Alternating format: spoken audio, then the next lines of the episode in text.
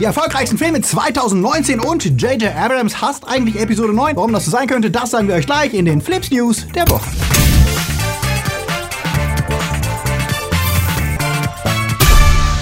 Die Themen der Woche. Slimer wird Buchhalter. Leise Monster töten. Esther erzählt Märchen. Nintendo Switch kriegt Failpreis. Spider-Man verhindert Uncharted. Sherlock-Macher werden bissig und wie man stylisch Nazis entsorgt. Flips wird im Januar unterstützt von unseren Flips Guardians. Swafnirson, Sfrasot, Daniel Brück, Toni Barth, Sterntor 1, Serbi, Nanoska, Heimlicher Punkt Official, Dark System, Alter I und Wir, Silko Pillasch, Luca Kamens, Akoya, Anja Scholz, Daniel Schuh, JFK Faker, der Twarslöper und T-Unit CB. Ein großer Dank geht auch an unsere Flips Junior Guardians. Vielen Dank für euren Support. Wenn dir unsere News gefallen, drück auf den Abo-Knopf und für News unter der Woche folg uns auf Twitter, Facebook und Instagram. Dass die Ghostbusters wiederkommen, ist ja klar und der erste Trailer für Afterlife sah neulich ja auch richtig gut aus. Das erneuerte Interesse am Franchise nutzt jetzt allerdings auch die Werbung. In mehreren neuen Spots ist die Original Ghostbusters-Sekretärin Janine Merlitz zusammen mit dem ikonischen Geist Slimer zu sehen. In Werbespots, die sehr an das klassische Ghostbusters-Setup erinnern, aber Werbung machen für Buchhaltungssoftware. Okay, jetzt nicht das spannendste Produkt, aber zugegeben nette Spots und ein schönes Wiedersehen für Fans, die ihre 80er Jahre Lieblinge ja immer öfter in Werbespots neu erleben, wie zuletzt in der aufwendigen E.T. Kurzfilmfortsetzung, die für einen Streaming-Anbieter gedreht wurde. A Quiet Place war ja vor zwei Jahren ein Überraschungserfolg, der flüsterleise Monsterfilm um eine Familie, die sich nach der Apokalypse lautlos verhalten muss, weil sie sonst gefressen werden. Diese Woche gab es den Trailer für Teil 2 und der wirkt, wie es sich für eine Fortsetzung gehört, größer, epischer und apokalyptischer, beziehungsweise größer, epischer und apokalyptischer, wenn wir die Abbott Family weiter auf der Flucht begleiten. Für Fans, die Teil 1 schweigend überstanden haben, heißt es ab März dann wieder Psst die kommen. Märchenfilme haben ja eine sehr durchwachsene Kinogeschichte. Von Pubertätsmetaphern wie Into the Woods und Zeit der Wölfe bis zu Trash wie Hänsel und Gretel Hexenjäger. Mit Gretel und Hänsel gab es diese Woche den neuen Trailer zu einer weiteren Adaption, die die Story aus Sicht von Gretel neu erzählt und verspricht zumindest visuell sehr beeindruckend zu werden. Die Hauptrolle spielt dabei Sophia Lillis, die wir ja als Beverly in den S-Film kennen und Alice Creech darf als Hexe glänzen. Das wirkt wie irgendwas zwischen The Witch und American Horror Story und und ich bin mal gespannt auf Gretel and Hansel. Sieht das bei euch aus? Lasst es uns wissen. 2019 ist Geschichte und natürlich blickt die Medienbranche gespannt auf das vergangene Jahr, um daraus Lehren für die Zukunft zu ziehen. Disney war eindeutig der Gewinner des letzten Jahres, denn auch wenn Episode 9 nicht der Überflieger wie Episode 7 ist, aufs Gesamtjahr gerechnet hat kein Studio jemals so viele Kassenerfolge in einem Jahr abgeliefert. Weltweit wurden 2019 41 Milliarden umgesetzt an den Kinokassen, 32% davon gingen an Filme aus aus dem Haus der Maus. Das sind 13,2 Milliarden. Hauptsächlich verantwortlich sind dabei natürlich Avengers Endgame, König der Löwen, Frozen 2, Captain Marvel, Toy Story 4, Aladdin und Episode 9. Sechs Filme von Disney haben also die Milliardengrenze geknackt und Endgame sogar zweimal. Selbst ihre weniger erfolgreichen Streifen wie Maleficent 2 spielen in einer Liga, die für andere Studios schon ein echter Hit wäre. Damit lässt Disney die anderen Studios weit hinter sich, die im Vergleich weniger große Blockbuster am Start hatten. Sony hatte dank Spider-Man Far From Home und Jumanji noch echte Mega-Erfolge im Angebot und knackte ebenfalls die Milliardengrenze. Warner hatte natürlich den Joker, der als einer der wenigen R-Rated-Filme die Milliarde knackte, spielte in der Oberliga aber aber ansonsten keine Rolle. Selbst S Kapitel 2 spielte nur eine halbe Milliarde ein und gehört schon zu den großen Erfolgen des Jahres. Genau wie Universal, die neben Hobbs und Shaw mit 700 Millionen hauptsächlich mit Mid-Budget-Filmen punkteten, die hoch profitabel sind, dank niedriger Budgets, aber natürlich nicht in der Top 10 landen. Fox hatte ein schweres Jahr hinter sich, wurden sie ja im Frühjahr von Disney geschluckt und hatten neben Alita auch den Flop von X-Men Dark Phoenix zu verkraften. Paramount hatte eigentlich nur Rocketman, der nicht mal 200 Millionen einspielte. Spannend und eindeutiger Hinweis Hinweis auf die Dominanz Chinas im Kinomarkt. Zwei chinesische Filme landeten auf Platz 11 und 12 der weltweiten Kinocharts mit jeweils um die 700 Millionen Dollar Einspielergebnis. Na, Se, ein aufwendiger Animationsfilm, der ausschließlich für IMAX produziert wurde und das Sci-Fi-Epos Die wandernde Erde, der bei uns auf Netflix zu sehen war. Beide Filme schafften es fast ausschließlich in China ihr Geld zu machen, was einmal mehr zeigt, wie gewaltig und interessant dieser Markt auch für westliche Produzenten ist. Und warum die Studios sich derzeit darin überbieten, Filme zu entwickeln, die auch dort eine Chance haben, inklusive entsprechender Zugeständnisse an den dortigen Markt. Der Kampf wird allerdings nicht einfach, denn große chinesische Medienkonzerne sind ja schon seit Jahren dabei, ihren eigenen Einfluss zu vergrößern, wie zum Beispiel Tencent, den nicht nur Game Studios wie League of Legends Produzent Riot Games gehört, sondern die auch seit Jahren Blockbuster wie Bumblebee, Venom, Wonder Woman, Kong Skull Island, Warcraft oder den neuen Top Gun mitproduzieren. Insgesamt zeigen die Daten eines, der Markt konsolidiert sich. Immer weniger große Studios werden die Zukunft des Kinos beherrschen. Paramount, die schon seit einigen Jahren zu kämpfen haben, gilt als Problemkind seiner Muttergesellschaft CBS Viacom mit Flops wie Gemini Man und Terminator Dark Fate. Und ob die Übernahme des skandalgeschädigten Labels Miramax helfen wird, das Filmgeschäft zu stärken, darf bezweifelt werden. Experten rechnen noch in diesem Jahr damit, dass Paramount umstrukturiert oder verkauft werden könnte. Es bleibt ein heiß umkämpfter Markt und für Platzhirsch Disney die Frage, ob sie den Rekord wiederholen können. Denn 2020 sind lange nicht so viel sichere Hits in der Pipeline. Artemis Fowl wird vermutlich floppen. Onward und Soul von Pixar müssen erst ihr Publikum finden als neue Stories. Black Widow und Eternal sind keine etablierten Marvel-Hits und Mulan und Raya and the Last Dragon muss zeigen, ob die China-Strategie des Konzerns aufgeht. Wir bleiben gespannt und halten euch natürlich wie immer auf dem Laufenden. Star Wars beherrschte auch in dieser Woche die Diskussion. Mit mittlerweile 851 Millionen weltweit läuft er schlechter als die beiden Vorgänger, aber das immer noch auf extrem hohem Niveau. Diese Woche sorgte allerdings mal wieder ein Reddit-Post für Aufsehen, das sich auf einen anonymen Tippgeber aus dem direkten Produktionsumfeld von Episode 9 bezieht. Darin wurden sehr viele krasse Behauptungen aufgestellt, die natürlich alle nicht überprüfbar sind. Unter anderem heißt es, J.J. Abrams wäre sehr unglücklich mit der letzten Schnittfassung von Episode 9. Disney hätte ihm zwar vor dem Dreh umfangreiche kreative Freiheit versprochen, aber während der Produktion extremen Druck auf ihn ausgeübt und es hätte einen ständigen Kampf hinter den Kulissen gegeben. Abrams hätte, um die Story richtig erzählen zu können, sogar dafür plädiert, aus Episode 9 zwei Filme zu machen, was Disney aber ablehnte. Seine Forderung, dann wenigstens einen 3-Stunden-Film zu machen, wäre ebenfalls sabotiert worden. Das Posting geht so weit zu behaupten, Disney hätte Abrams letzten eigenen Cut von Ende November in Eigenregie noch weiter zusammengekürzt. Das hätte auch dazu geführt, dass schon gedrehte Szenen mit Rose völlig entfallen wären, die im endgültigen Film keine Rolle mehr spielt. Der Informant des Reddit-Posters behauptet auch, Abrams hätte für Rose Storyline gekämpft und hätte am liebsten auch Poe und Finn die Love Story gegeben, die sich viele Fans seit Teil 7 gewünscht hätten. Auch das hätte Disney aus Angst vor konservativen Backlash abgelehnt. Genauso wäre Babu Frick stark eingekürzt worden, weil Disney fürchtete, er würde der neue Jar Jar Binks. Jetzt sei Disney überrascht, dass die Fans die Figur mögen und das sogar sehr. Und für viele Fans auch interessant, eigentlich sollten wohl alte Jedis, die wir aus den früheren Filmen und Serien kennen, nicht nur kurz zu hören sein, sondern hätten als Machtgeister auftreten sollen. Es wären sogar Szenen mit einigen der Darsteller gedreht worden, unter anderem mit Hayden Christensen als Anakin. Doch da in China Geister im Film zu zeigen als sehr, sehr heikel gilt wegen der Zensur, habe man das Risiko minimieren wollen und die Szene gekürzt. Insgesamt wäre das komplette Finale stark zusammengekürzt worden. Genau wie der Anfang, der eigentlich noch eine Art Cameo von Darth Vader beinhalten sollte. Das Posting stellt J.J. Abrams als Opfer der Disney-Filmpolitik dar, der gegen große Widerstände versucht habe, seine Vision umzusetzen. Abrams sei das letzte halbe Jahr wegen des ständigen Kampfes sehr down gewesen und genervt, weil Disney ihn zwang, gewisse Dinge nur aufzunehmen, weil sie Spielzeug verkaufen wollten, wie die fliegenden Stormtrooper. Angeblich hasse Abrams die berühmte They Fly Now Szene. In einem Meeting soll er laut geworden sein und warum schreibt ihr am Ende nicht einfach Regie und Drehbuch Lucasfilm in den Abspann? JJ wäre auch gezwungen worden, den Raylo-Kuss unterzubringen und besonders die derzeitige Schnittfassung vom Ende,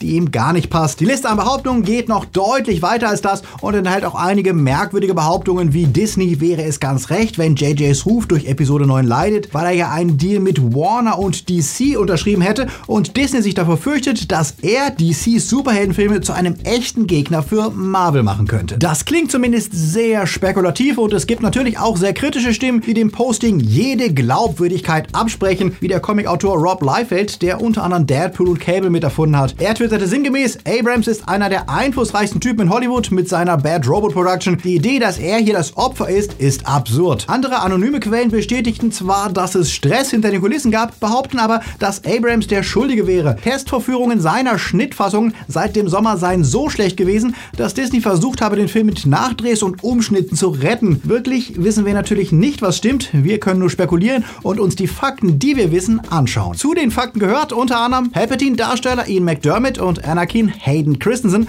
sollten ursprünglich im September auf der Fan X Convention zusammen in einem Panel auftreten und ohne Angabe von Gründen wurde dieses Panel in letzter Sekunde abgesagt, obwohl die beiden angeblich schon vor Ort gewesen wären. Das könnte dafür sprechen, dass Hayden tatsächlich Szenen für Episode 9 gefilmt geschämt hat und dass er darüber nicht reden sollte. Ebenfalls sehr merkwürdig, die Stars von Episode 9 sind anscheinend selbst nicht wirklich begeistert von der jetzigen Fassung, wie sie in mehreren Interviews deutlich gezeigt haben. Oscar Isaac hat ja mehrfach bestätigt, dass er die Poe-Finn Love Story gespielt habe und dafür gewesen wäre, sie offiziell zu machen, aber die Disney Overlords wären dagegen gewesen. Und auf Nachfrage von Interviewern reagierten sowohl er als auch John Boyega sehr abfällig auf die Vorstellung, sie könnten ihre Rollen zum Beispiel in Serien weiterspielen. Aus mir macht ihr kein Disney Plus, sagte Boyega. Und als die gesamte Besetzung in einem Interview pantomimisch erklären sollte, wie sie auf den Film reagiert hätten, war das auch extrem vielsagend. Mit Anthony Daniels, der meinte, 40 Jahre dafür? Und dass extrem viel gedreht wurde, was nicht verwendet wurde, das ist auch Fakt, wie sowohl Drehbuchautor Chris Terry bestätigte, der meinte, die Palpatine-Story wäre viel ausführlicher erzählt worden eigentlich. Und Dominic Monaghan, der die neue Figur Beaumont Kind spielt, bestätigte gegenüber dem Hollywood Reporter, dass extrem viele Szenen, bei denen er dabei war, unter anderem mit Ray und Rose, nicht im Film wären. Und er hoffte auf das, was auch Twitter hofft, Release the JJ Cut. Was aber wohl wie beim Snyder Cut von Justice League eher unwahrscheinlich ist, denn bei derartigen Produktionen müssten nochmal Millionen in die Effektbearbeitung gesteckt werden und außerdem riskiert ein Studio dadurch, dass die Fans sich bestätigt sehen in der Vermutung, dass die ursprüngliche Version vor der Einmischung besser gewesen wäre. Ob die ganze Arbeit rauskommen wird, derzeit beteuert der Reddit-Poster, seine Quelle wäre durch ihn verifiziert und hätte ihm Beweise gezeigt, die zumindest belegen, dass er direkt an Episode 9 mitgearbeitet habe, auch wenn er dessen Aussagen nicht überprüfen könne. Und wir, wir schauen mal, was in den kommenden Wochen noch rauskommt und ob sich die Schauspieler vielleicht noch deutlicher äußern oder sogar JJ selbst, wenn er erstmal etwas Abstand hat. Zack Snyder hat mittlerweile ja immer mal wieder deutlich gemacht, dass er selbst mit Justice League in dieser Mischform von ihm und Joss Whedon nicht zufrieden ist und promotet immer wieder Release the Snyder Cut. Vielleicht sehen wir ja ähnliches irgendwann von JJ. Was denkt ihr über die ganze Nummer? Kann da was dran sein oder ist das alles frei erfunden? Und was haltet ihr von den Reaktionen der Stars zu Episode 9? Lasst es uns wissen unten in den Kommentaren. Gleich sagen wir euch noch, warum Nintendo einen scheiß Preis bekommen hat, den sie garantiert nicht wollen. Aber jetzt geht's erstmal weiter mit Serien Beiß mich! Das war nicht nur der Standardspruch von Bart Simpson, sondern auch von Dracula und dessen neueste Version gibt's seit gestern auf Netflix zu bestaunen. Produziert von Mark Gatiss und Stephen Moffat, genau das sind die Macher von Sherlock, wird in drei Teilen die klassische Dracula-Story von Bram Stoker neu aufgerollt. Wir haben uns Folge 1 mal angeschaut und fühlten uns spontan etwas an Jekyll erinnert, eine weitere Horroradaption von Moffat und Gatiss aus dem Jahr 2007, die zwischen guten Ideen und trashiger Umsetzung pendelte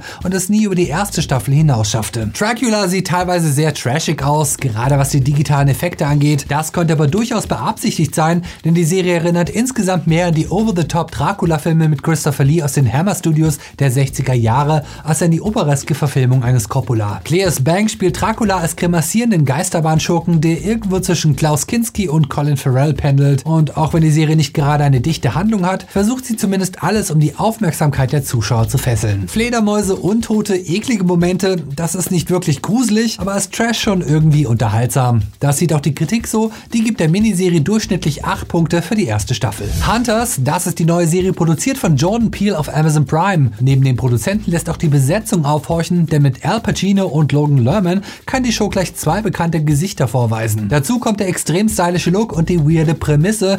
In einer Mischung aus Inglourious Bastards und Ocean's Eleven erzählt die Show die Abenteuer eines Nazi-Jägerteams, die in den 70er Jahren Altnazis aufspüren und unschädlich machen wollen. Dabei setzen sie nicht nur auf Gewalt, sondern auf clevere Pläne, um an ihre Zielperson heranzukommen. Der erste Trailer macht auf jeden Fall Lust auf mehr und wir werden garantiert mal reinschauen in Hunters auf Amazon Prime, wenn sie Mitte Februar startet. Doctor Who geht in eine neue Staffel und Jodie Whittaker ist zum zweiten Mal in der TARDIS unterwegs. Wer allerdings gehofft hat, dass im Vergleich zur umstrittenen letzten Staffel sich einiges geändert hätte in der aktuellen neuen Staffel, der wurde leider enttäuscht. Noch immer wirkt das Team des Doktors viel zu groß und der Doktor selber spielt eine viel zu kleine Rolle. Für unseren Geschmack könnte Jodie Whittaker powermäßig noch eine Schippe drauflegen, auch wenn die James Bond Parodie durchaus ihre Momente hatte. Warten wir mal ab, wie sich die neue Staffel entwickelt. Seid ihr gespannt? Lasst es uns wissen. Neues Jahr, neue Games und ein unerfreulicher Preis für Nintendo. Die französische Verbraucherorganisation Soixante Millions de Consommateurs verlieh der Erfolgskonsole Switch den Preis als zerbrechlichstes Produkt 2019. Begründet wurde das hauptsächlich mit den fehleranfälligen Joy-Cons, die bei vielen Spielern nach einiger Zeit anfangen zu driften, also einen Hang in eine Richtung zu entwickeln, was in Amerika dank Verbraucherklagen schon dazu führte, dass Nintendo kostenlose Reparaturen anbieten muss. In Europa leider nicht. Den Preis hat die Switch meiner Meinung nach mehr als verdient, ist sie auch ansonsten nicht unbedingt sehr robust, wie jeder weiß, bei dem kleinste Stöße schon einen Sprung im Display verursacht haben. Nintendo wird das aber wohl easy verschmerzen können, denn die Switch stellt über Weihnachten neuerliche Verkaufsrekorde auf. Zusammen mit der Switch Lite haben sie weltweit über 49 Millionen Konsolen verkauft. Das ist mehr als von der SNES je verkauft wurden. Das ist immer noch weniger als die Wii, die es auf 101 Millionen brachte und die PS2,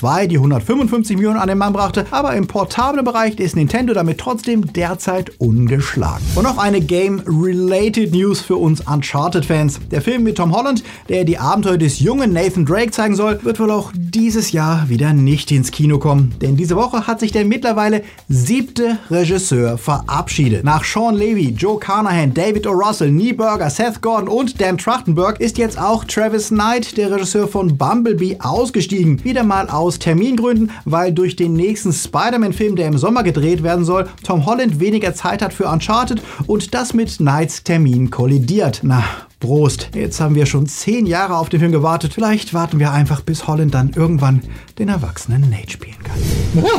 Hier sind sie, unsere Starts der Woche. The Grudge ist das Reboot der zweiten klassischen J-Horror-Serie neben The Ring. Anfang der Nullerjahre sorgten ja You-On bzw. die Grudge-Geister schon einmal in mehreren japanischen Filmen und US-Remakes für wohligen Grusel. Das Reboot bedient sich wieder der klassischen Struktur und erzählt unchronologisch die Story mehrerer Familien, die unerfreuliche Erlebnisse mit den Rachegeistern haben. Die Presseverführung zum Film ist bei uns erst morgen, deswegen können wir noch nichts dazu sagen. Die Kritikerkollegen waren allerdings wenig begeistert. Sie loben zwar die Atmosphäre und den schicken Look, blieben vom Rest des Films allerdings eher unbeeindruckt mit durchschnittlich 4,5 Punkten. Queen und Slim erzählt eine moderne Bonnie und Clyde Story. Nach einem mittelmäßigen ersten Date geraten ein Mann und eine Frau in eine Polizeikontrolle, die naturgemäß eskaliert und aus Notwehr zum Tod des Polizisten führt. Im Wissen, dass ihnen eh niemand glauben wird, machen sich Queen und Slim auf eine wilde Flucht quer durch die USA, verfolgt von der Staatsgewalt und gleichzeitig bejubelt von der schwarzen Bevölkerung, die die einzigen sind, die an die Unschuld der beiden glauben. Daniel Kaluuya, der ja schon in Get Out ziemlich großartig war, und Jodie Turner-Smith machen Queen und Slim zu einem sehr sehenswerten Film, auch wenn die Story sehr vorhersehbar abläuft und sich nicht ganz entscheiden kann, ob sie jetzt Sozialdrama oder doch nur Bonnie and Clyde Remake sein möchte. Die stylischen Bilder und die spannende Inszenierung lassen den Film dann aber trotz kleinerer Schwächen bei sieben Punkten bei mir landen. Die Kollegen der Kritik sind sogar noch großzügiger und geben im Schnitt 7,5 Punkte für Queen and Slim. Underwater ist Kristen Stewart, die ja gerade auch noch als Engel für Charlie durch die Kinos sprintet. In Underwater ist sie blondiert mit kurzem Haar als ein Teil einer Gruppe von Meeresforschern zu sehen, die in ihrer Unterwasserstation eingesperrt sind, als tief unter dem Meer etwas Unheimliches erwacht. Wie häufig bei Januarstarts bleiben wir etwas skeptisch,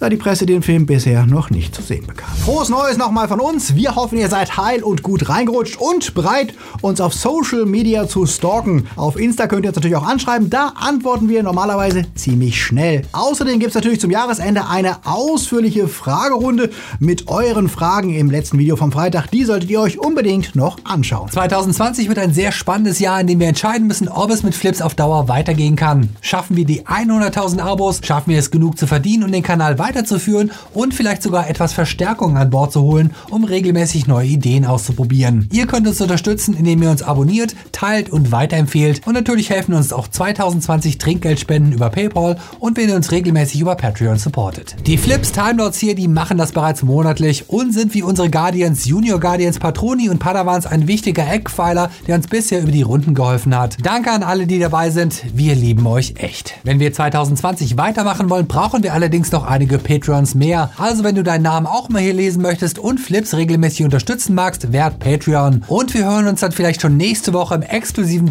Hangout. Die Links zum Mitmachen sind in der Beschreibung. Wir sind sehr gespannt auf 2020. So viele neue Filme, Serien und Games, die auf uns zukommen und die wir mit euch diskutieren und genießen wollen. Wir haben jede Menge neue Ideen. Zum Beispiel überlegen wir, ob wir auch mal ein Flipsy-Zuschauertreffen organisieren im Frühling. Sagt mal, ob ihr Lust darauf habt. Und ansonsten genießt den Sonntag und läuft.